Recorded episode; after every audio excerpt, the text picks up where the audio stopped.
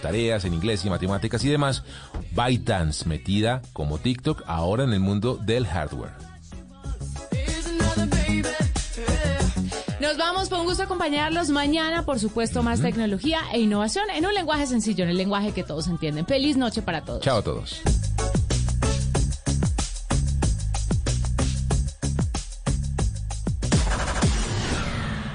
Son las 8 de la noche. Aquí comienza Mesa Blue con Vanessa de la Torre.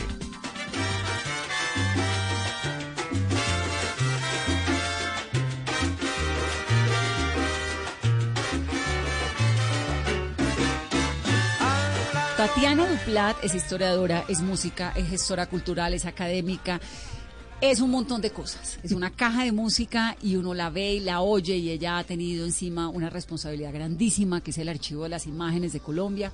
Pero además ahora es la directora de la Red Distrital de Bibliotecas Públicas de Bogotá, que llega a unos lugares verdaderamente recónditos. Tiene una vena musical, histórica, interesantísima. Bueno, se van a sorprender con esta invitada del día de hoy. Así que bienvenidos a Mesa Blue. Bienvenida, Tatiana. Muchísimas gracias, Vanessa. Este es un espacio que, que quiero, que quiero porque les estaba contando que oigo, ¿no? Con frecuencia y, y me llega, ¿no? Es Bueno, chévere eso estar se aquí. trata. ¿Por dónde empezamos? ¿Por. Venezuela? ¿Por el, el violín? ¿Por el libro? ¿Por las bibliotecas? ¿por el archivo? Por ¿Por, el dónde? principio. Tú me dices y vamos, caminamos. Bueno, cuénteme de su papá, que tal vez por ahí me gustaría arrancar, porque usted tiene esta responsabilidad grande de las bibliotecas de, Colombia, de, de Bogotá, que creo que eso es un trabajo tremendo, pero tiene una relación muy profunda con la música. Tuvo la fortuna de trabajar con Gabo, ¿no? Sí, sí, sí. Arranquemos por la música. Bueno, arranquemos por la música. Yo pertenezco a una familia de músicos por tradición. Mis, mis ancestros Duplat eran pues inmigrantes europeos franceses que se, que se instalaron en Cúcuta. Y, y como buena familia europea, pues la formación musical era muy importante, la formación musical clásica. Entonces, eh, no solo mi papá que tocaba el violín, sino mi tío Germán que tenía el piano y tuvo un piano bar muy famoso aquí en Bogotá ¿Qué era cuál? que se llamaba el Hipocampus primero, donde se gestó el movimiento de jazz en Colombia, y luego el Sunset Bar. El Sunset Bar era, era un sitio, una referencia obligada de cuanto músico de música colombiana y jazz hubiera en, en, en- en Colombia. Todos pasaban por allí, en la 83 con 15, a frente de Loma. Sí, sí, sí. Ahí quedaba.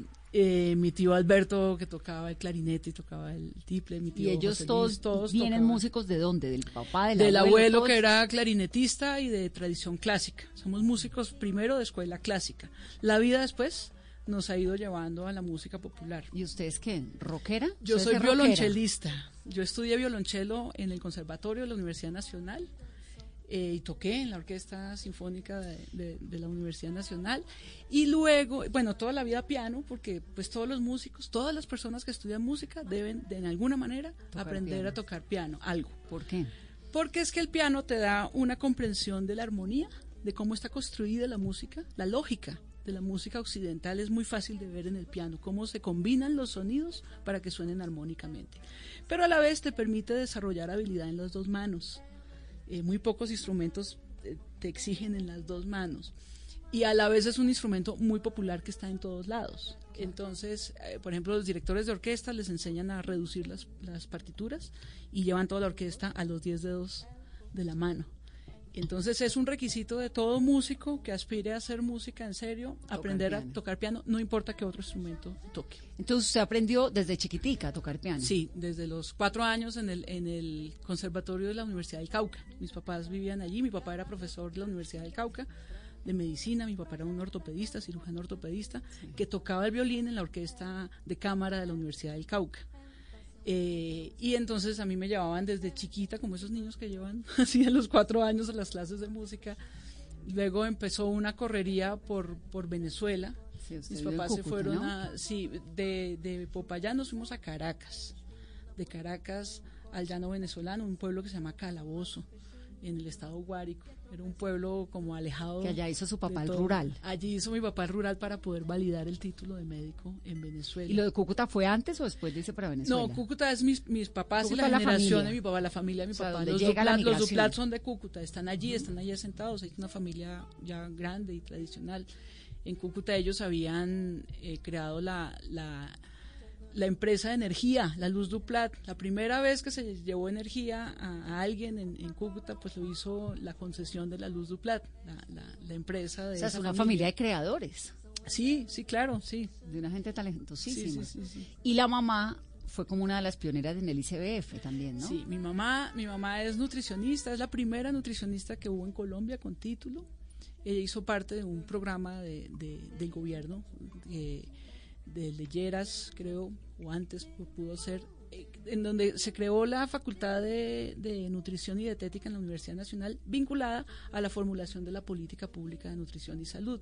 Y eso estaba vinculado a la creación del Instituto eh, de Bienestar Familiar. Entonces, esa generación hizo, ella era una niña, pues una estudiante, ayudó a, a levantar la información con la que se hizo esa política pública y, y apenas se graduó, pues fue a trabajar a- al bienestar familiar. ¿Y usted qué quería hacer cuando grande? Eso era un lío para mí porque yo quería hacer de todo y finalmente he sido de todo. Pues po- he, he sido de todo, ¿no? Entonces quise hacer música y fui música un rato.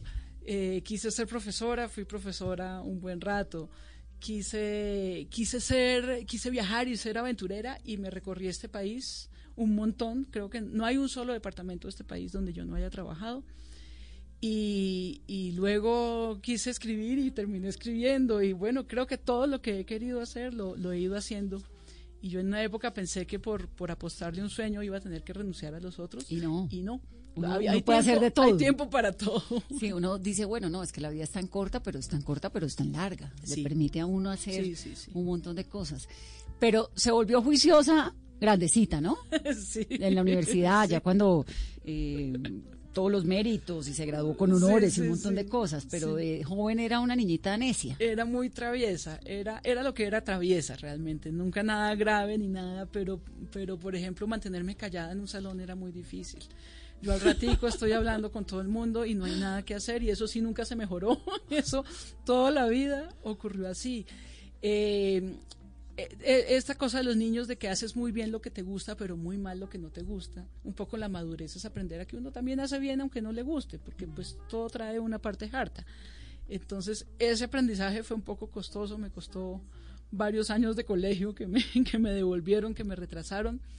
También era porque yo al tiempo estudiaba música y para mí era más interesante lo que ocurría en el conservatorio y lo que ocurría con mi grupo de música que lo que ocurría en el colegio por ratos. Pero tuve un buen colegio donde ellos entendieron eso.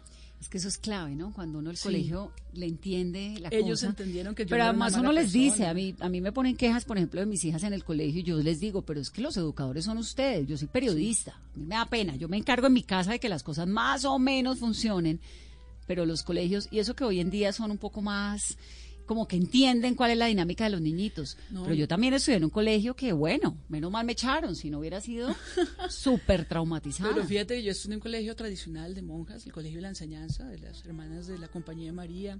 ¿Y cómo estudió en un colegio de monjas si no la habían ni Yo bautizado? no soy religiosa ni nada por estas cosas de la vida. Eh, cuando llegamos de, Colo- de Venezuela, eh, en Venezuela hubo una crisis, la primera crisis económica en los años 80, en los años 84, una devaluación terrible, terrible. Mi papá que tenía su consultorio privado se fue quedando sin pacientes. Pero el papá estaba en el pueblo todavía. No, Calabozo? estábamos en Puerto Ordaz. O ya estaban- Estábamos en una ciudad bellísima, hecha por Le Corbusier, un gran, un gran arquitecto, arquitecto.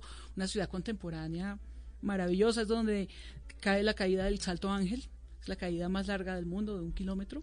Es un privilegio haber crecido y haber vivido en Puerto Ordaz. ¿Y cómo terminó en Puerto Ordaz después del rural? O sea, fueron Sí. muchos años Entonces, en Venezuela. eh, así para hacértelo corto, yo nací en Bogotá. Eh, mi primera infancia pasó los primeros añitos en Popayán, donde entro al conservatorio. Luego vamos a Caracas para que mis papás validaran sus títulos. Luego nos toca ir a hacer el rural con ellos a, a Calabozo, al estado de Guárico. Luego nos vamos a Puerto Ordaz, ciudad guayana, escudo guayanés. Este es- esto es espectacular en las orillas del río Orinoco. Nos Divino. pasamos 10 años montados en una lancha recorriendo el río y viviendo 20 mil aventuras. Y, y ya cuando vino esta crisis económica, sobre todo mi mamá dijo, no, no, no tenemos para qué quedarnos aquí teniendo la familia en Colombia y teniendo todo en Colombia. Claro. Entonces nos devolvimos a, a Bogotá. ¿Y usted tenía 84. cuántos años? Tenía eh, 12, 13 años tendría. Y ahí es cuando llega 84. al colegio de Llegó monjas. al colegio de la enseñanza, como llegamos en diciembre, no había cupo en ningún lado, había que entrar al colegio en febrero. Una amiga de mi mamá, eh, María Elena, le dice, ay, pues yo tengo una hermana que es monja de la enseñanza, pues preguntémosle, lo que pasa es que la niña no es bautizada, yo creo que eso no les va a gustar. Entonces mi mamá dice, pues ella no será bautizada, pero yo sí soy de la presentación y soy creyente y yo creo completamente en la, re- la- en la educación religiosa, vamos. Su mamá era religiosa y su papá ateo. Y mi papá había sido criado por los jesuitas, pero como buen criado por los jesuitas, muchas veces resultan ateos, ¿no? Es, es, entonces él, más que ateo, lo que él decía era que era una decisión tan importante en la vida de alguien que él no la iba a tomar por nosotros. Que él me daba, él nos daba a nosotros como las opciones de la vida, pero que nosotros grandes decidiéramos qué queríamos hacer con la vida. Entonces, pues mi mamá sí, mucho más conservadora, dijo, ay no, a mí sí Ay, no, no, me no, vengan no, con cuentos, yo sí chao". voy donde las monjitas porque yo fui criada con ella y, y fui bien, bien criada. Entonces fuimos con María Elena, donde, donde la madre Nora Tascón, en la 72 con novena, donde hoy hay ese centro financiero. Al lado, sí, en sí. esa iglesia, en la iglesia de la la Avenida 72, Chile. era la iglesia de mi colegio. Que es la está iglesia Gran de colegio. hoy en día. Allí, al revés, era Gran Ahorrado y ahora está la Avenida Chile, es- se llama Centro Avenida Chile. Ahí en la 72 con novena fuimos.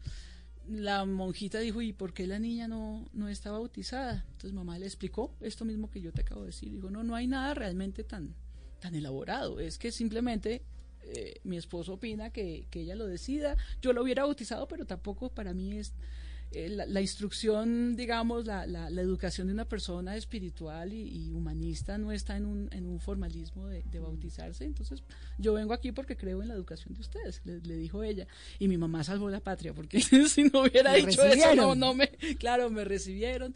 Y la, y la, la madre Nora dijo, bueno, la, la recibimos, pero ella tiene que ser consciente que viene un colegio religioso y que vamos a hacer todo lo posible pues para convencerla de que se, se Para, bautice". para mejorarla. Claro, entonces el, el reto de ellas fue que yo tenía que dejarme bautizar y pues pero por convencimiento, por convicción y yo acepté también ese, ese- esa condición, me pareció sensato, ¿no? Era una regla de juego clara. ¿Y a los cuántos años la bautizaron? Nunca me bauticé. Nunca me bauticé. Seguí con- convencida de que mi papá tenía razón. No necesitaba bautizarme para saber que era una buena persona. Tenía que tener una formación eh, rica, interior. ¿Y cómo le hizo el quite el bautizo en un colegio de monjas? Bueno, entonces cada la madre dijo, bueno, vamos a pedirle al capellán que en el mes de la madre, en el, en el mes de mayo, nosotros teníamos misas todos los días, por la mañana, a las 7 de la mañana entrábamos a misa. He de decir que yo siempre he sido realmente cercana a los religiosos, a los, a los curas y las monjas, porque ellos es, un ambiente donde la música es muy bien valorada. Entonces los músicos siempre de alguna manera terminamos vinculados en grupos que tocan en iglesias. Te he dicho que toca, he de decir que he tocado un montón de iglesias de, de un montón de religiones, ¿no? Entonces, cuando yo llegué allí, lo que yo ofrecí es, bueno, yo no sé nada de lo que ocurre en la misa, pero, pero, yo les puedo toco. cantar, yo puedo cantar, yo puedo tocar y yo puedo, entonces esto sonó como atractivo. entonces, toco de piano. yo rápidamente me metí al grupo de música de la iglesia Ah, no, ya con eso. y, y, y, de- y me empecé a darme cuenta que de toda la gente que iba a la misa, yo era la que más atención ponía, porque para mí era un ambiente nuevo. Y entonces yo sí escuchaba lo que el padre decía en el sermón, yo sí escuchaba y me quedaba pensando, yo, "Ey, ¿y por qué? Y todo. Yo soy alguien que ha leído toda la Biblia, por ejemplo, no sé cuántos católicos hayan leído leído la Biblia. Biblia. Yo me la leí toda, me la regalaron allí en el colegio y, y yo, yo me la leí bastante, además. Y entonces el padre, que era el padre Marino Troncoso, un jesuita, también increíble, eh, un gran hombre, él tenía, al finalizar la misa, él debía hacer unas sesiones conmigo de unos 15 minuticos donde iba a hacer como la preparación para el bautizo. La catequesis. Que. Más o menos, sí. Y yo dije, listo, sí, hagamos eso. Y, em- y conocí al padre Marino y el padre Marino resultó un personaje increíble, increíble, increíble, un humanista, un tipo eh, culto, un Es que tipo los curas cuando de son maravillosos Sí. son impresionantes, Sí, ¿no? sí, sí. Y entonces él me dijo, ¿y qué es lo que tenemos que hacer? Entonces le dije, padre, pues me Bautizarme. tiene que convencer el bautizo. Y ¿por qué no estás bautizada? Entonces yo le expliqué. Me dijo, ay, mija, esos son como formalidades que, que yo creo que su papá tiene razón. El día que usted se convenza, pues se Fresca. bautiza. Pero, pero sí aprovechemos esto para hacer una reflexión sobre, sobre la existencia, sobre yo, sobre el ser. Entonces yo muy tempranamente, antes que todo el mundo, a los 13 años, empiezo a leer un montón de literatura filosófica, no existencialista. Leímos a Hermann Hesse, leímos La peste de Albert Camus, El extranjero de Albert Camus, los clásicos del existencialismo. existencialismo. Lo más light era como Eric Fromm, era, no me acuerdo, algo sobre el amor que escribió Eric Fromm, que lo leían en esa época muchas personas. No, eran como textos que le permitieran uno preguntarse por quién es, para dónde va, qué quiere, qué hace, más allá de meterse en el asunto de si existe o no existe un Dios. Eso realmente el padre brillantemente dijo, eso es algo tan íntimo, tan interior, que uno no puede realmente interferir en ese desarrollo individual. Y ¿no? genial porque entonces leíste un montón. Un montón, cuatro Claro. años, mire, leí tercero, cuarto, quinto y sexto de bachillerato. Hice esas sesiones, al final ya no eran tan regulares porque el padre también estaba muy ocupado, pero él, pero entonces nos hicimos fue amigos. Entonces, pues yo ya, ya era por inercia. ¿Qué ya se hizo ese padre? Murió, murió en los años 90, le dio un infarto. El padre era, tenía un cineclub y, y fue eh, fundador no, y creador ¿tenía de la... Genial. Claro, es que él es el creador, no sé si creador como tal, pero sí fue alguien muy influyente y muy importante en, el, en la carrera de literatura de la Universidad Javeriana, la de la Universidad Javeriana. En el departamento de literatura.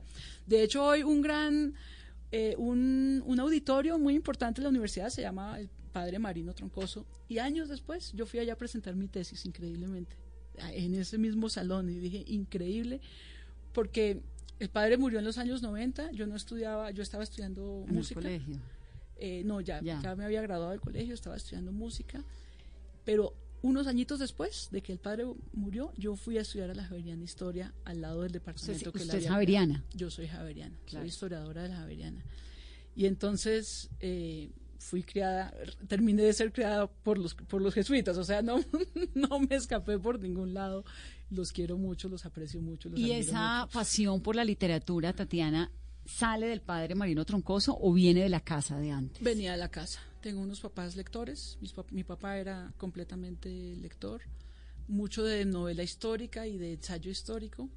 Seguramente por eso yo escogí la historia. Y mi mamá muy de literatura. Muy, muy de. A mi mamá le gusta la poesía, la novela, muy de todas las noches todavía. Es una gran lectora. Ay, qué delicia. ¿no? Entonces en, casa- mi, en mi casa había libros, montones de casa. libros. Había, sí, y, y la biblioteca crecía y crecía y no teníamos dónde guardarla. Y como nos movíamos tanto de ciudad y de país, mi mamá regalaba la biblioteca. Y otra vez volvía y crecía y decíamos, pero ¿cómo se reproducen los libros? ¿Qué hacen los libros por la noche que se reproducen? Y, y este ambiente sí, toda la vida en, en, en mi casa. Ahora, usted tuvo una tesis sobre la salsa, ¿no? La Sí, historia de la salsa. Sí, está bien dateada, ¿no? ¿De dónde sale esa esta cosa por la salsa? ¿Por qué no sobre historia del barroco, no sé, no la música clásica, el violín? Sí, tiene una razón realmente muy mundana y es que a mi novio le gustaba la salsa. no tiene una razón. El argumento para no tiene un argumento. Me parece la razón más importante No tiene de una todas. razón ni Eso, filosófica, Donde está el amor ahí metido sale bien. Sí. ¿Qué ocurre? Que yo pues eh, había estudiado música toda la vida, pero sobre todo desde que me gradué del colegio hasta el año 92 estudié formalmente en el conservatorio y con serias intenciones de volverme profesional, pero me di cuenta que yo no, no iba a ser buena en esa carrera si lo, si lo agarraba como, como un oficio profesional ¿Por qué? porque la rutina en la orquesta, que era, eh, los violonchelistas trabajamos sobre todo en, en orquestas, son unas rutinas muy exigentes. ¿Cómo muy es la vida de un conservatorio? La vida de un conservatorio es muy dura, muy, muy, muy dura, ¿no? Esos muchachos, y cada vez son mejores, yo los, los admiro mucho. Eh, tienes que estar muy concentrado en, en lo que estás haciendo y requiere tal grado de especialidad que uno como que se aísla del resto del mundo. Entonces, dominar un instrumento eh, requiere de varias horas de práctica diarias.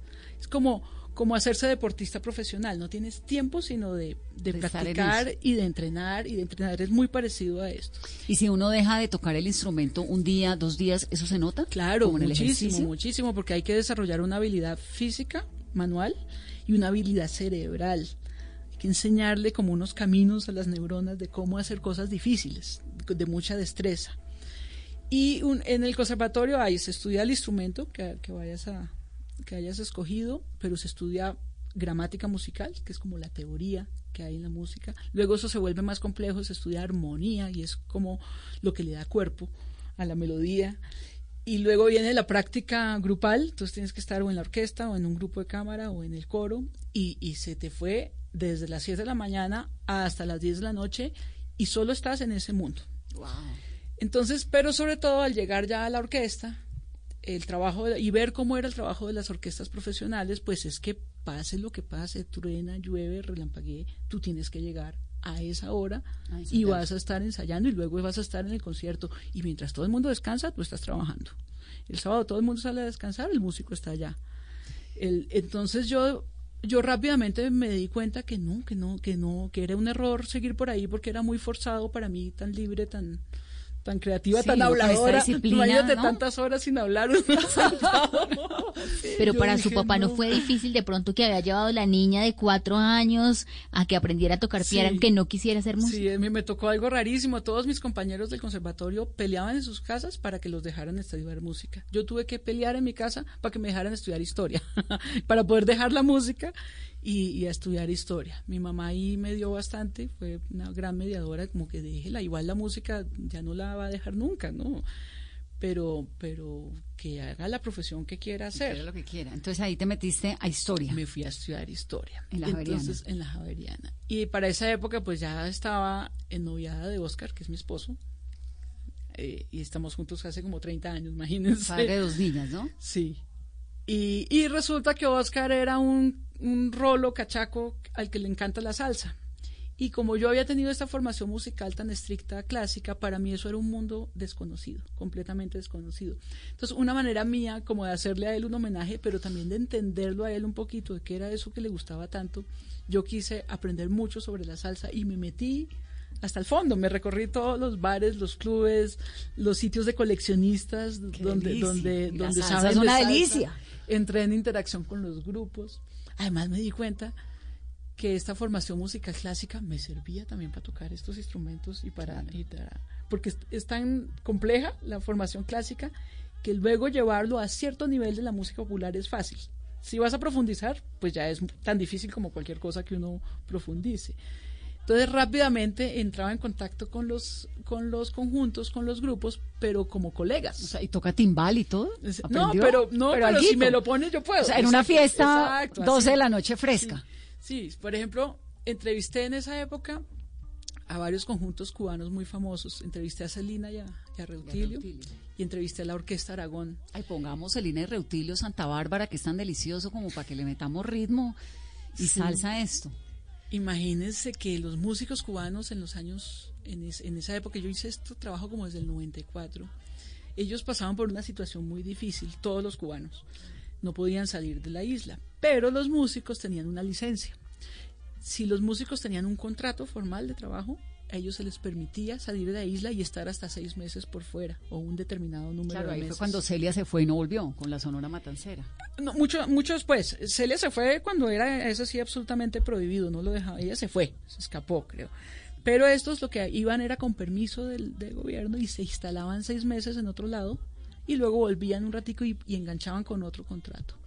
Y entonces aquí en Colombia resultó muy bueno porque venían y se instalaban en el Hotel Tequendama. Ahí yo entrevisté a varios músicos eh, y parte del negocio era que pues los dejaban vivir allí los seis meses en un, en un Ah, ¿esto buen en hotel. qué, en qué año más o menos fue?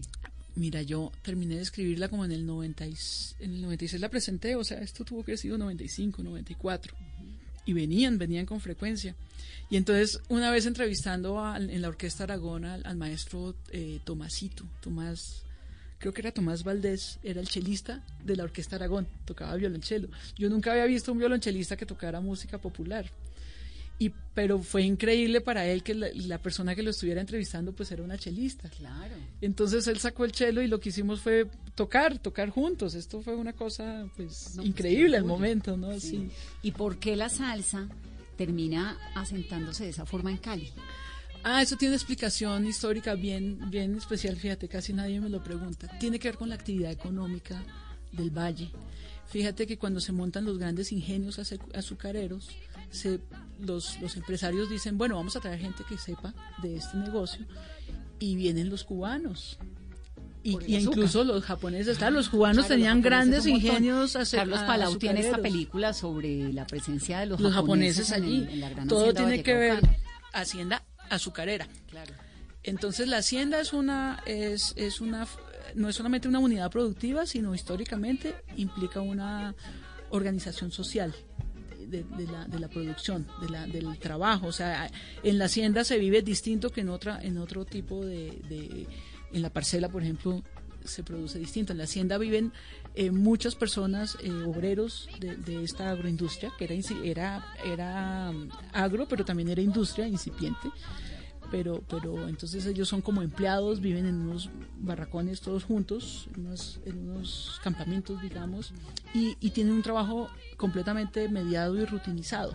Hay un horario para entrar, para salir, para comer, para y entonces esta esta configuración de la economía de hacienda le sirve a los eh, historiadores y los sociólogos para mostrar cómo de ahí se derivan un montón de prácticas culturales, de, de la gente que está en esa situación. Y la salsa entra a Cali como parte de ese boom del azúcar, porque económicamente se podía No, entra ¿o qué- Cali es porque estos trabajadores y los insumos y todo el movimiento industrial asociado a la, a la salsa entraba por Buenaventura. Entonces ¿La los salsa entró por dónde a Colombia? por Buenaventura. por también seguramente y en simultáneo por Barranquilla. Claro, es Barranquilla otra- está la troja, ¿no? Sí, esto es, es nuestra otra puerta al mundo. sí. Pero, ¿por qué en Cali? O sea, si entró en Barranquilla, ¿por qué hasta Cali? Yo me preguntaba eso, tan abajo, tan al sur, pues porque es que entró en simultáneo por Buenaventura. Y, y se asentó en el barrio obrero. Entonces la salsa eh, durante décadas fue la expresión musical de un tipo de persona vinculada a un tipo de producción económica que era El azúcar eh, y el obrero y el obrero. el obrero del ingenio azucarero. Y fíjate que después Mayolo retrata esto tan bonito en la serie En az- Azúcar. En azúcar. en claro. azúcar. Él, él lo entiende súper bien. Súper el- bien. ese- todo ese fenómeno cultural. Y hoy en día en el barrio obrero de Cali todavía hay salsa. Y Exactamente. los caleños tenemos esta cosa de la salsa metida en las venas que es súper fuerte. Sí, hay, Súper hay una reivindicación, que es lo que yo digo ahí en ese trabajo, hay una, no es solo una reivindicación estética, no es un accesorio, es una reivindicación de una manera de ver el mundo, de una forma de estar en el mundo. Y, es, y son reivindicaciones de, de sectores populares que claman porque su voz sea tenida en cuenta, sea escuchada y su identidad. Luego muchos de estos músicos que inicialmente pues hacían son, son cubano, migran a Nueva York. Allá se encuentran Machito, se encuentra con, con grandes músicos del jazz, del blues y crean la mezcla que se llama salsa. Claro, y la Fania All Stars. La- y, ya se desarrolla pues una industria y todo, pero finalmente ellos siguen siendo allá un grupo inmigrante, marginal, marginalizado, que a través de una expresión cultural y musical están reivindicando un montón de valores culturales. Pero la salsa originalmente es de dónde? Es eh, la salsa como salsa nace en Nueva York. Nace en Nueva York. Nace, nace de la mezcla de la migración de cubanos, puertorriqueños, más los afros eh, negros de New Orleans que habían llegado al Bronx también. Ellos también habían migrado de, de New Orleans a Nueva York y habían llegado a, a los barrios pues periféricos y ahí estaban con los latinos y allí pues montaron estos sitios tan chéveres de salsa y la pasaban bien. Sí, como en Cali. sí. Y ahora, ¿por qué en Bogotá? Bueno, ¿qué tan fuerte es la salsa en Bogotá? En, eh, yo hace años, digamos, no me acerco tanto al- a, a ese movimiento. Pues pero hoy en día no, pero en los en en los los- en los 90, 90. mira, ya la salsa había adquirido un estatus muy grande, pues ya estaba el goce pagano, ya estaba quiebra canto, ya había sitios especializados. Pero fíjate que yo hice... ¿El José Pagano todavía existe? No. No, pero el maestro César Pagano sí, yo hace poquito lo vi, no sé dónde fue que lo vi, él está muy, él está activo y él, él, él es un personaje interesantísimo para sí, traer para acá. traer a Mesa El Blue. maestro César, razón. El porque Pagano además- que las paredes sudaban. Sí, ¿No? Sí. Uno bailaba salsa y sudaba todas las paredes, sudaba uno, salía uno como deshidratado, pero con el corazón Y el- repleto. imagínate que el maestro me buscó en el archivo, va a hacer ahí un paréntesis, y me contó que él, cada músico que trajo a su sitio, al Goce Pagano, lo entrevistó. Entonces él tiene un archivo bellísimo con imágenes y con audios de todos los músicos maravillosos que visitaron el goce pagano durante décadas. Durante décadas. Por eso es que lo tengo tan presente. Entonces él arranca ahí como esto, el goce pagano. Eh, eh, pero cuando ya llega allí es porque ya ha adquirido un un estatus más alto, ¿no? Eh, esto primero era círculos de trabajadores también, de, de, de barrios obreros y de personas ya muy especializadas, de coleccionistas que fueron, que fueron trayendo que fueron trayendo la música aquí. Ya con la, la industria asentada en los años 80, pues ya, ya es un fenómeno masivo, ya suena en las radios, ya es popular, ya entonces ya vale la pena poner establecimientos. Pero fíjate que mi, mi tesis yo la hago, hay tres personajes claves para poder hacer mi tesis. El programador de salsa de Javerian Estéreo, que era Moncho Viñas, que después fue programador en la, en la Radiodifusora Nacional de Colombia, en la Radio Nacional. Moncho durante varias décadas programó el espacio de salsa y era mi compañero de historia, estudiaba historia. Entonces yo rápidamente tenía acceso, como, porque no había internet, no había Google, entonces, pero yo tenía a Moncho al lado. Y la otra fuente muy importante fue, al lado de la Javeriana había una, una gasolinera, y ahí al ladito de la gasolinera había un sitio que se llamaba El Pulpo. El. Pulpo era de un señor, era un restaurante, un café, pero el señor era súper aficionado a la salsa y tenía una de las colecciones de salsa más grandes Es que que ahí por la. Javeriana, por el pulpo, por el hueco, Sí. por todo eso se movía una, Sí, había una un movida muy grande. fuerte, muy Sí. interesante. Sí. Pero incluso yo fui una investigando con el director del departamento de historia de la Javeriana, en esa época era Rafael Díaz. Es, Rafa es alguien que ha estudiado mucho la cultura afro. Entonces él me conectó con coleccionistas privados y me llevaron a sus casas y me mostraron las colecciones de salsa más increíbles que uno pueda imaginar, de cientos de discos ordenados, clasificados.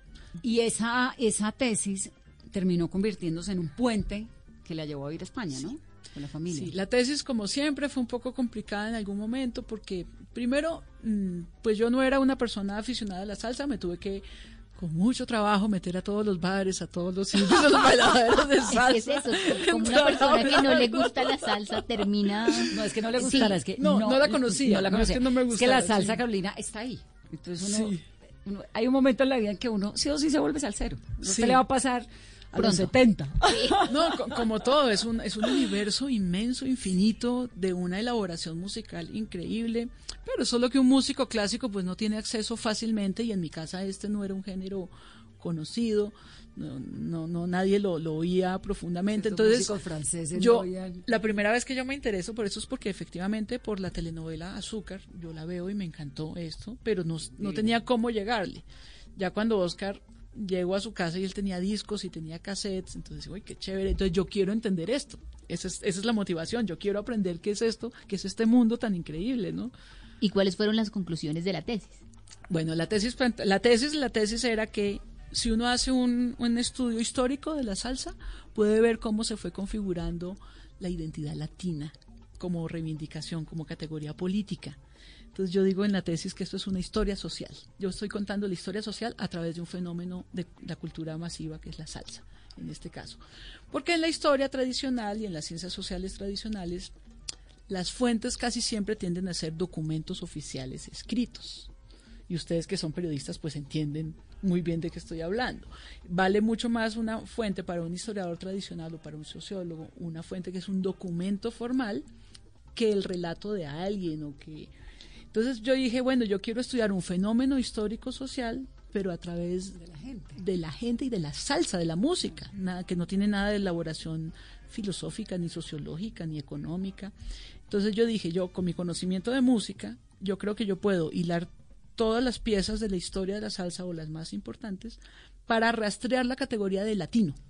Entonces me empiezo y oigo y voy y voy citando en la, en la en el trabajo cómo va apareciendo de repente esta idea del latino, porque en los años 50 cuando llegó Machito a Nueva York, esta categoría no existía, nadie se hablaba a sí mismo como que somos los latinos, no. Esto empieza más adelante, casi en los años 70 y Celia Cruz tiene un papel ahí muy importante. Ella lanza una canción que se vuelve muy famosa. Creo que se llama Somos Latinos. Ahorita habría que buscar, pero es, es- tiene la por primera vez se hace famosa y, y extendida Y la expresión todos latino. en Sí, torno a ser latinos. sí. Y sobre todo esa comunidad de migrantes allá que, que, que no se reconocían como latinos. Es que lo de la salsa es muy fuerte porque es una es un estilo de vida. Ahora que yo no- nunca había había escuchado lo de la lo de la gran hacienda que está ligado al, al, al por qué Cali termina siendo como Sí. esta meca como esta meca de la salsa, pero además algo que ocurre y que ha ocurrido en Cali siempre y hoy en día es súper bonito es ver cómo llegan tantos turistas de tantos lugares del mundo A ver la salsa. a ver la salsa en Cali. El casino. a- Eso a me ver. parece impresionante porque es como, no sé, ir a un casino en Las Vegas, Sí, pero exacto. voy a Cali Sí. a ver la salsa. Y ese espectáculo delirio que tienen. y- Bueno, No, y Delirio reivindica la salsa, sí, ¿no? Y le pone, un, le pone un componente pues de mucha reivindicación social a las escuelas de la salsa porque era algo muy popular por allá medio alejado. Es que ese es todo el punto que yo digo en el trabajo. Esto es, en conjunto, la expresión de una reivindicación social y es al final una reivindicación política y social sin tener que hacer grandes discursos pesados políticos. Solo con las maneras cotidianas de ser y de ver el mundo se está reivindicando una forma de estar. Y esta es la, este es el enganche que tiene. Por eso es que tiene estos nichos como tan arraigados, tan, fuerte tan fuertes, sí. Vamos a hacer una pausa, estamos hablando con Tatiana Duplat de salsa, ya nos vamos a meter en su libro, de todo un poquito aquí en Mesa Blue y en las bibliotecas, por supuesto.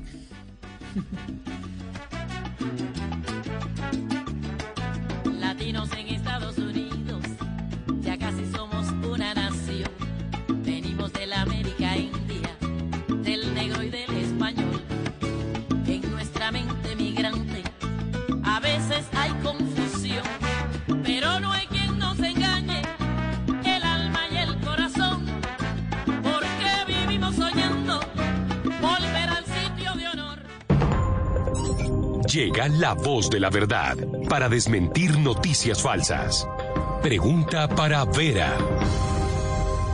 ¿Es cierto que la Unidad de Gestión Pensional y de Parafiscales, UGPP, está enviando por correo electrónico comunicaciones de embargo con el asunto Aviso y Requerimiento Documental Orden de Embarco 2020? Es falso que la unidad de gestión pensional y de parafiscales esté enviando esos correos. Personas inescrupulosas están suplantando la entidad con fines delictivos. Se le recomienda a quienes reciban este tipo de mensajes que los eliminen inmediatamente y se dirijan a los canales oficiales de la UGPP para resolver inquietudes. Escucha la radio y conéctate con la verdad. Una iniciativa de Blue Radio en unión con las emisoras que están conectadas con la verdad. Solo la más alta conciencia sobre nuestra vida cambiará la suerte de esta pandemia. Agradecemos a cada uno de nuestros clientes por ser esos aliados estratégicos que siempre han estado allí. Sientan la plena confianza que nuestra relación no se verá afectada por esta coyuntura. Nuestras plantas de harina de trigo, maíz y nuestra división de pasta, galletas, café y cereales continuarán operando como siempre. En todo momento estaremos dispuestos a garantizar un excelente servicio. En Organización Solarte, trabajamos pensando en usted.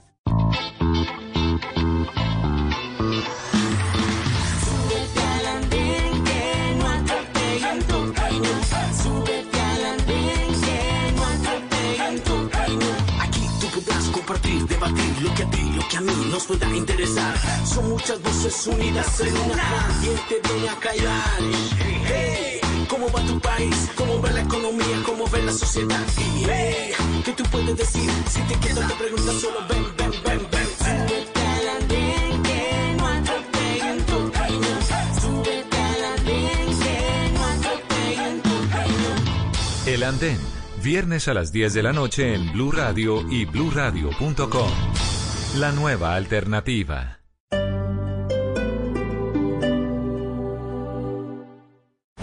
Blue Radio, radio eliminatoria. La fórmula es sencilla. Relato. Se está esperando a Cuesta. Buena pelota. Le metió desde atrás. Pero para el primero. Más relato. Va a cobrar Colombia. Pelota arriba, arriba, arriba. Va Jerry, Jerry, cabezazo. Más relato. Nadie lo puede parar. Distribuye el juego por aquí para Roger Martínez. Aguanta Roger. Se ve del segundo. Más relato. Radio Eliminatoria tiene la fórmula para que estés con el fútbol. Blue Radio presenta este sábado desde las 5 y 30 de la tarde Millonarios Nacional y a las 8 Cali Tolima y el domingo desde las 3 y 30 Cúcuta Junior. La fórmula es sencilla. Comentarios. Mostramos en la previa, es un equipo que presiona mucho la salida del rival. Más comentarios. Entendió que tenía camino para recorrer y para disparar. Blue Radio, Radio Eliminatoria, calentando para los partidos de nuestra selección Colombia. Blue Radio, la nueva alternativa.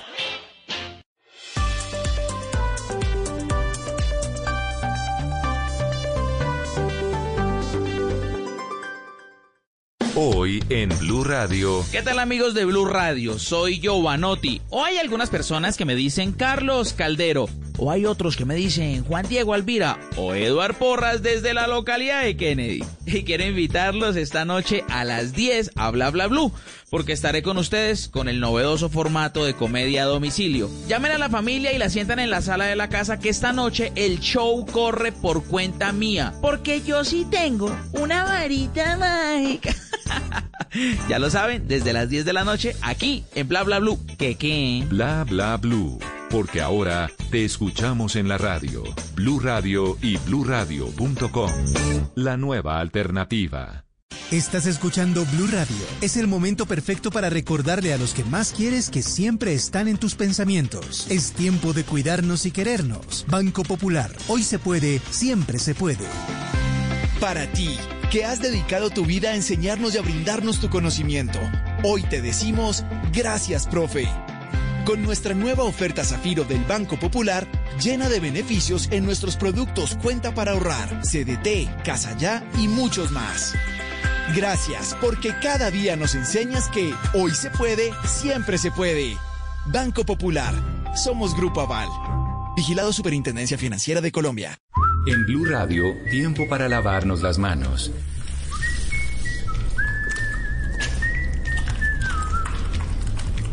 Tómate el tiempo para cuidarte y para enterarte de todo sobre el coronavirus. Síguenos en redes sociales, en bluradio.com y en todos los espacios informativos de Blue Radio. Numeral Yo me cuido, yo te cuido. Blue Radio, la nueva alternativa.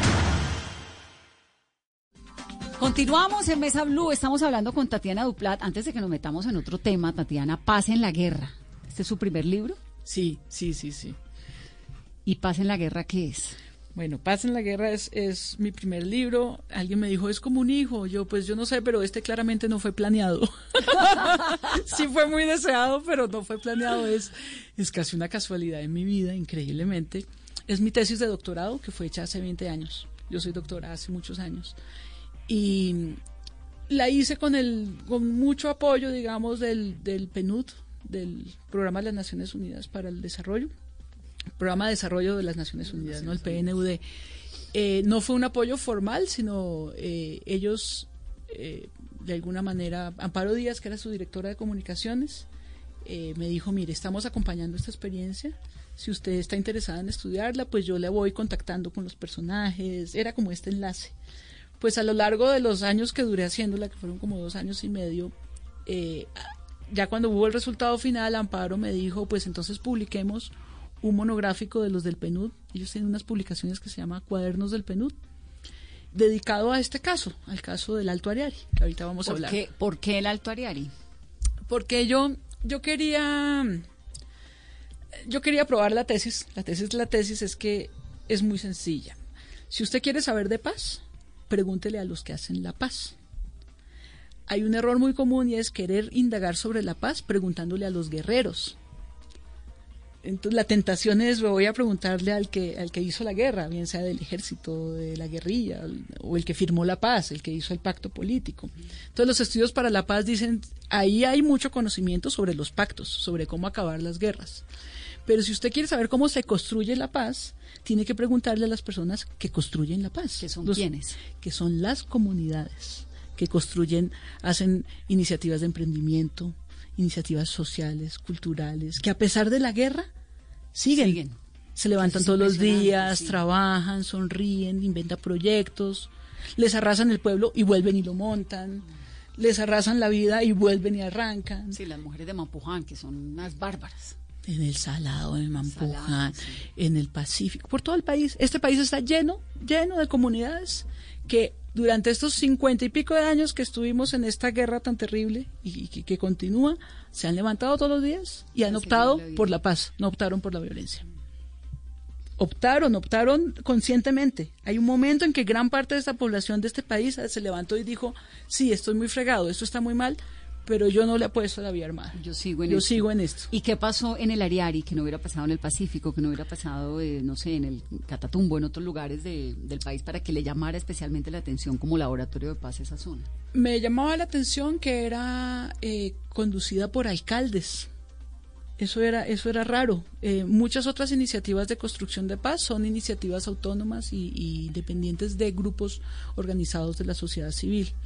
Aquí eran un grupo de alcaldes con apoyo de la gobernación del Meta, con apoyo de organizaciones internacionales como el PNUD y la Embajada de Austria y del gobierno nacional por momentos. Entonces, yo lo que quería mostrar aquí en este caso, entonces, un una premisa era, para saber de la paz, pregúntele a los que hacen paz. No le pregunte a los guerreros. Y la otra premisa era, la paz no es otra cosa que la democracia. La paz es otra manera de llamar la democracia. No hay, no hay otro camino distinto, no hay otro misterio. Y la democracia no es más sino fortalecer los ámbitos públicos, institucionales y de participación. Entonces, si nosotros lo que hacemos es legitimar nuestras instituciones, nuestros espacios de participación, nuestros ciudadanos que hacen parte de fundamental, nosotros la democracia ya nos da unas herramientas para que podamos interactuar incluso aunque no nos la llevemos bien, incluso aunque no pensemos Sí, igual, es que eso se incluso trata, que ¿no? exacto, la democracia ya ya pre- ya tiene previstas unas herramientas Porque para que nadie, para que tiene por qué convivamos. pensar igual al otro, pero pues hay que Exacto. convivir en la misma tierra. Y en ese sentido, por ejemplo, los consejos municipales, las asambleas y el Congreso, pues claro que son campos de tensión. Están hechos, diseñados especialmente para que se confronten posiciones distintas de ver el mundo. Por supuesto que va a haber tensión, para eso están. Lo que tenemos que aprender es a regular esa gestión para eh, poder llevarlo a acuerdos, a consensos, a bueno, un montón de mecanismos que tiene la democracia. Entonces, como esta experiencia era, era eh, impulsada muy eh, por los alcaldes, me llamó mucho la atención eso, sobre todo en un momento, y sigue siendo en que, en que todo el que ocupa un cargo público, pues es como visto con sospecha, ¿no? O son burócratas, o son políticos, o son corruptos. ¿O y qué es yo- lo que quiere hacer, que se quiere lanzar? y yo también creo que también ahí hay una forma muy simplista de ver la vida. Nosotros tenemos mil y pico municipios, tenemos unos esquemas, unas instituciones. Yo me niego, me niego y, y lo he demostrado cada rato. Me niego a pensar que toda esa gente así fácilmente sean burócratas corruptos. No creo. Creo que tenemos funcionarios muy valiosos, personas que le han dedicado una vida entera a la función pública y al servicio público. Entonces era era muy interesante que tuviera todos los niveles de apoyo, el local por los alcaldes, el departamental por la Consejería de Paz del departamento, el nacional y el internacional. Fíjate, en un terreno muy chiquito de, de- de territorio había presencia de, de esas instancias, pero además el Alto Ariari es una zona que ha sufrido, yo diría que uno puede resumir la historia de los últimos 200 años de Colombia, ha estado allí, ha pasado por allí. Y 20 años después, entonces dijo. Bueno, "Voy a entonces, escribirlo". no, mire qué ocurre. Entonces yo presento la tesis, me va muy bien. Eh, Amparo me dice, publiquemos el monográfico, pero como yo hice la tesis en un momento en que estaba tan duro y tan grave el conflicto armado allí, por eso se llama paz en la guerra, porque además a mí me veían como loca, pero usted cómo está hablando de paz en medio de esta cosa tan terrible, tan terrible, los años 2000 fueron Mira, el Centro Nacional de Memoria Histórica tiene un informe que se llama Pueblos Asa- Arrasados y está todo referido a un pueblo del Alto Ariari, que es el Castillo, para mostrar como ejemplo cómo es el vaciamiento de un territorio cuando lo arrasan. Entonces, mientras yo estoy haciendo esta investigación, en el Alto Ariari sufre y es víctima de un, enfrentamiento brutal entre los grupos paramilitares, la guerrilla, el ejército, todo esto era una cosa terrible, terrible. Entonces, cuando ya quiero publicar, eh, uno de las personas mencionadas y uno de los impulsores de este proceso de paz, eh, que era un alcalde que se llamaba Euse Rondón, resulta asesinado y envuelto gravemente y seriamente envuelto en los problemas de la parapolítica. Era uno de los candidatos financiados por los grupos paramilitares y entran en conflicto interno entre ellos y como parte de este conflicto pues él resulta asesinado. Y esto pues es terrible para todos, para los que habían participado en la experiencia, para los que lo estaban acompañando, para, los que le estaban estudiando, para los que vivían allí. Esto fue una cosa terrible, terrible, terrible, terrible. Entonces, Amparo Díaz me dice, no, no, no, pues claramente no es el momento para hablar de paz. Hay un momento para todo, ¿no? Y, y lo que tú quieres mostrar, que es que aún en medio de la guerra hay construcción de paz, eh, vale la pena que se escuche con toda la atención. Y los periodistas que tienen esta cosa, la coyuntura tan presente, me dijo, no es el momento para este libro, no es el momento para esta publicación, era un monográfico. Llegará un momento, y yo yo un poco decepcionada porque le decían, Parito, tanto trabajo, tanta cosa, y tanto para contar ahí, tanto para explicarle al país. llegó el momento. Y ella me decía, todo tiene un momento en la vida y este no es el momento de esa publicación. Bueno, se nos está acabando el tiempo y hay un par de temas que no, no puedo pasar. Y es que usted dirigió Señal Memoria en RTBC. Por lo tanto, conoce el archivo visual de Colombia como creo que... Como nadie. Nadie. sí. ¿Cuál es esa imagen que usted guarda en el archivo que dice, o que usted vio y dice, esto, el país, no sé si lo conoce o no, pero esto es muy importante dentro de la historia de... Sí, hay imágenes de Armero que me impactaron muchísimo, muchísimo. Hay unas imágenes que se llaman en, la, en la ley de derecho de autor y que aprendimos mucho en el archivo. Hay imágenes huérfanas, son imágenes que quedaron en cassettes eh, que no fueron editados en los roches, en los material en bruto, digamos, de, los camarógrafos, que por el azar o por lo que sea quedaron allá, no están identificadas, pero sí hay unas imágenes eh, fuertes de, de, momentos duros de Colombia. ¿Eso todo está digitalizado? Sí, la gran mayoría debe estar. Cuando yo dejé el proyecto ya, ya había gran parte digitalizada. Pero, por ejemplo, eh, las guerrillas mandaban mensajes al gobierno a través de los noticieros. Entonces no era raro que antecitos de empezar la emisión llegaba alguien y dejaba un cassette en un sobre sellado y, lo abrían y era un mensaje o una prueba de supervivencia de algún secuestrado. Esas cosas están ahí, por ejemplo. No, no se sabe bien ni por qué están ahí, ni quién las llevó, ni, y a veces son imágenes que uno no sabe ni siquiera identificar qué, pero que sí muestran eh, pues la dureza del país. Y más allá de digitalizar, ¿qué hace el Estado con todo ese material? El proyecto Señal Memoria es un proyecto pionero, eh, no solo en Colombia, yo creo que en América Latina, ¿no? Es, es Colombia es de los primeros países que le da importancia a su, patrimonio audiovisual. Paula, sí, RRTBC en, en, su conjunto, Paula estaba encargada como de una parte del proyecto cuando ella me lo propone a mí no era claro para nosotros que fuera un archivo inicialmente, era, era pues un montón de cintas y todo el mundo tenía la conciencia de que hay que salvar estas cintas, de que, debe haber cosas importantes.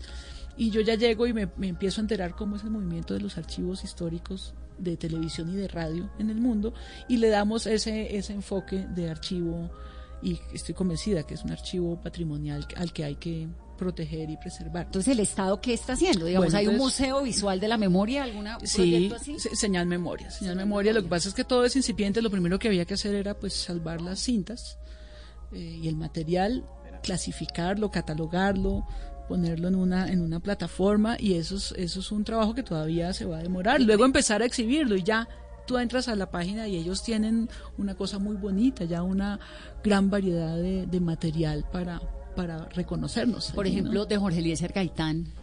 No, en la época de Jorge Eliezer Gaitán no había televisión, había cine. Las imágenes de Jorge Eliezer Gaitán las tiene la Fundación Patrimonio Fílmico.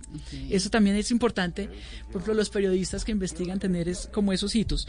El, la radio empieza en 1929. Eh, radio Nacional tiene desde ella no es, del no, es del 29, es de después, pero tiene desde el origen, ha guardado material, tiene la primera transmisión en radio. La televisión nace en 1953. Significa que las imágenes que existen antes del 53 fueron captadas en cámaras de cine y las tienen guardadas por ahí en la calle. O los curiosos, o los coleccionistas, o la oficina de prensa de la Presidencia de la República, eh, que existía una oficina de prensa de la, de la, de la presidencia y muchas de ellas reposan en la Fundación Patrimonio Fílmico. Del 53 en adelante empieza la televisión, pero se hacía en vivo. Entonces no quedaba registro grabado. Entonces muchas cosas que algunas personas todavía recuerdan no quedaron. Por ejemplo, Animalandia. Alima- no hay un registro histórico de Animalandia porque era un programa que se hacía en vivo como este. ¿Qué estás haciendo? Nosotros tenemos el archivo. Además estamos Usted sí está en grabando. Facebook Live. Claro, la De todas televisión. nuestras plataformas digitales. Pero piénsalo así, comprar una cinta de una pulgada o de pulgada. Era, a mí me dijo un señor de la BBC de Londres que vino, dijo, para que tenga una idea, comprar una cinta era como comprar un carro lujoso. Y comprar la máquina en la que se reproducía la cinta es como comprar una casa lujosa, para que yo tuviera una idea.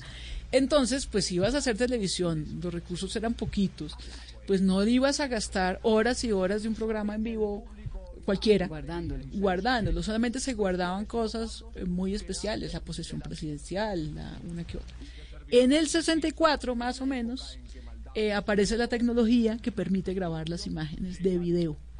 Entonces ya la televisión, a partir de los años eh, 60, mi- mediados del 60, de ahí para acá ya encuentras eh, grabaciones de video. Y ya para despedirnos, el proyecto de las bibliotecas, que me parece impresionante, la red distrital de bibliotecas públicas de Bogotá, que es Biblored, ¿llega a dónde? ¿Qué Uy, tan lejos Ustedes llega? no se imaginan la belleza que es eso. 114 puntos de lectura por toda la ciudad. Estos son 81 parques. Ustedes habrán visto los paraderos para libros para parques.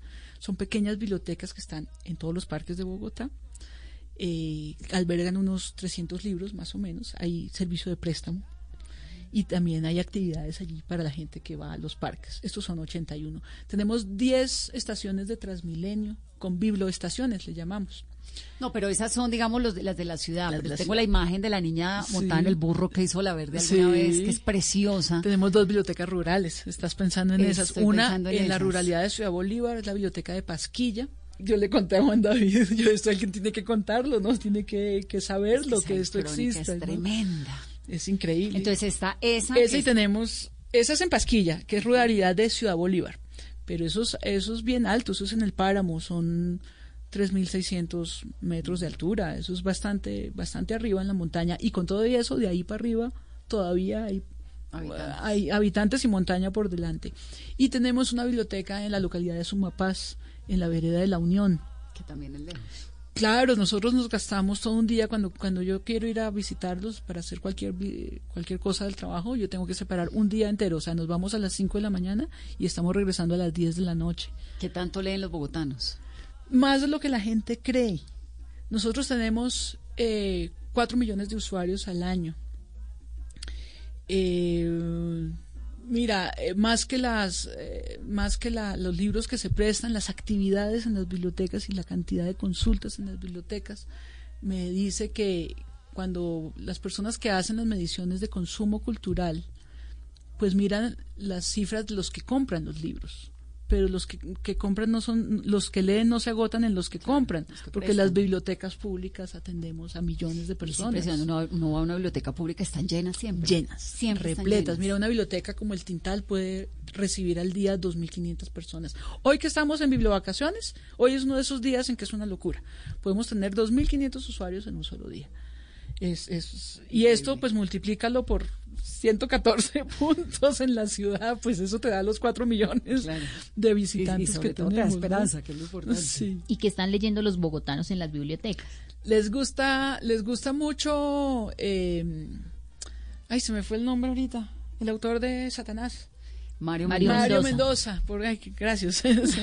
es, le gusta mucho, claramente rompe récords de ¿Satanás o Mario Mendoza? Es eh, Todo lo de- Mario todo lo de Mendoza, Mario. todo lo de Mario Mendoza. Incluso ahorita hicimos un festival de, de creación gráfica y hay gente que adapta las novelas de él, los lleva a novela gráfica. Estos personajes urbanos de gran alta conflictividad, pues claramente hay un, hay un hay una afinidad. Pero te cuento que la segunda es Harry Potter. O sea, J.K. Rowling es es, es genial, claramente, sí, claramente. Y tiene a- enganchados a los niños muy pequeños, 12, 13 años, Buenísimo. completamente agarrados y aficionados a un mundo muy bien construido, con unos personajes profundos, Yo complejos. es que nunca me leía J.K. contradictorios. Rowling, pero en No, eso le hago caso a mi papá. genial. Lea lo que quiera, pero léase un libro a la semana. Lo que quiera, que quiere leer, lo que quiera, pero léase. Si quiere leer Mafalda, léalo. Si quiere leer, no sé, Dostoyevsky, pues lea, pero lo que sea. Sí. Es maravilloso que estén leyendo. Y sí, sí, literatura es lo que más se consume, luego viene ciencias sociales, luego viene un montón de gente que tiene que hacer tareas, entonces los libros que son difíciles de conseguir, el cálculo diferencial, el son costosos. ¿El álgebra de Baldor El- todavía la leen? La álgebra de Baldor, se, se estudia álgebra, ya, ya no es este libro tan bonito que nosotros teníamos, pero sí existe un álgebra. un barbuchas ahí en la portada que lo veía uno y le da ya no, escalofrío. ya no, ya no es ¿Ya así, no? a mí me encantaba ese libro, todo lleno de colorcitos y cosas. Pero ya no leen el- el- Es, leen consultan. álgebra de Baldor, pero no es ese, es otra edición, cambiaron de edición. Quitaron al barbuchas. Sí, sí. Tatiana, gracias. Y bienvenida A ti, siempre. Qué Vanessa, delicia. Muchísimas gracias a ustedes. eh, Qué, de- qué delicia. Qué delicia de conversación y además con salsa y una muy buena música y una gran invitada aquí en Mesa Blue.